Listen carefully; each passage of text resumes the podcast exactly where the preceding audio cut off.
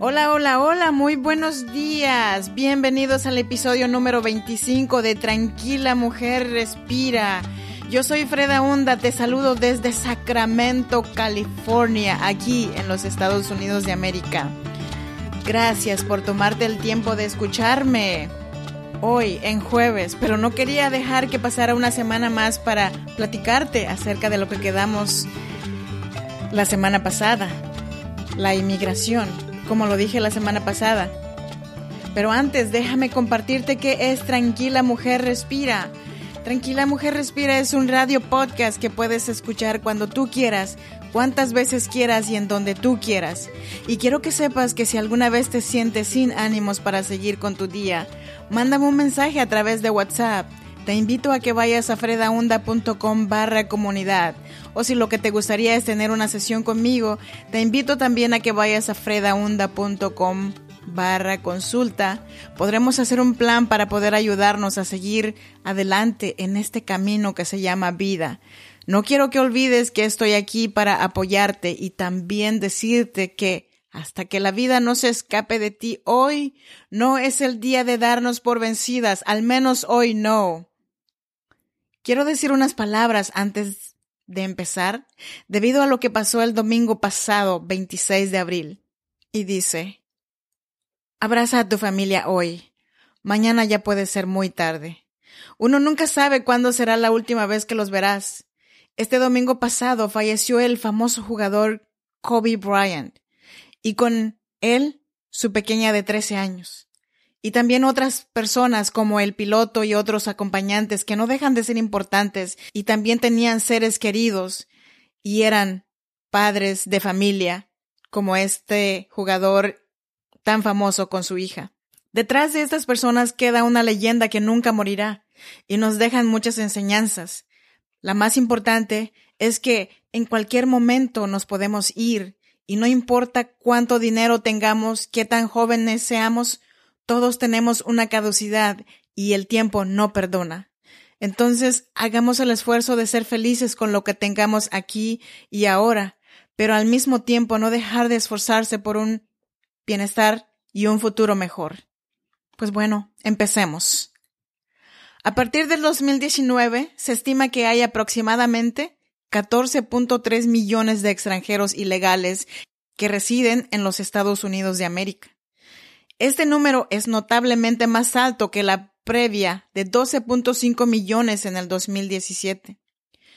Emigrar es una experiencia que cambia la vida de cualquier persona, porque cuando alguien deja su país para aprender y experimentar cosas nuevas, su historia se divide en dos partes, antes y después de ser inmigrante.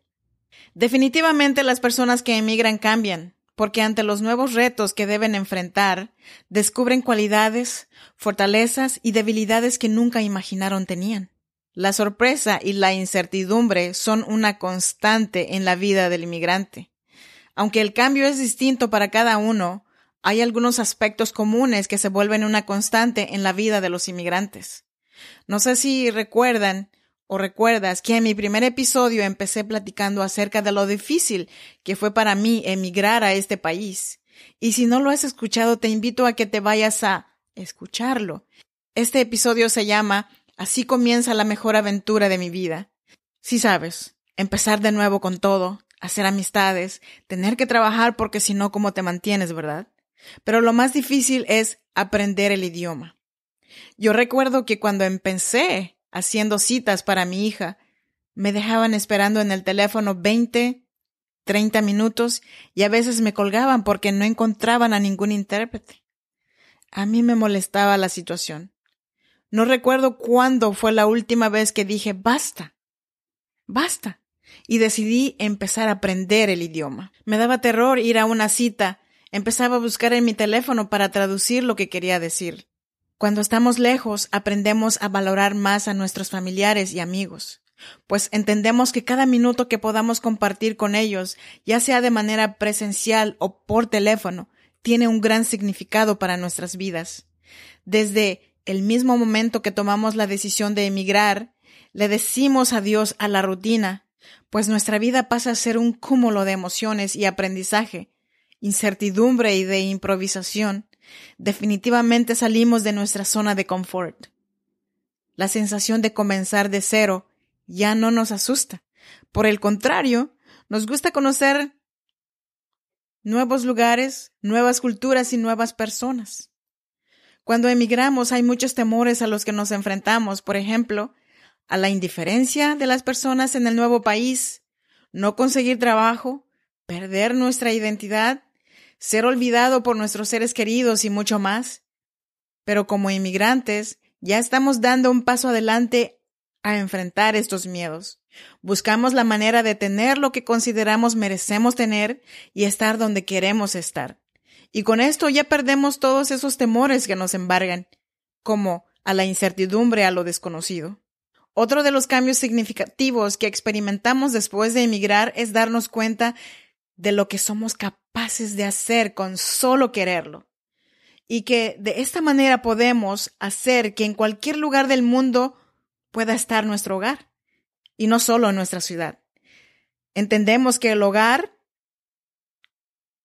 las experiencias y los sentimientos de lo que nos rodea es en determinado momento nuestro hogar o nuestra vida. Lejos de romper los lazos familiares, después de emigrar, aprendemos que la distancia puede reforzar esos lazos y en muchos casos las relaciones con nuestros familiares mejoran y trascienden a cosas más profundas e importantes. Bueno, esto ha sido todo por hoy. Yo soy Freda Hunda. Gracias por quedarte hasta el final en este programa. Espero que me puedas acompañar en el siguiente episodio de Tranquila mujer, respira. Hasta la próxima.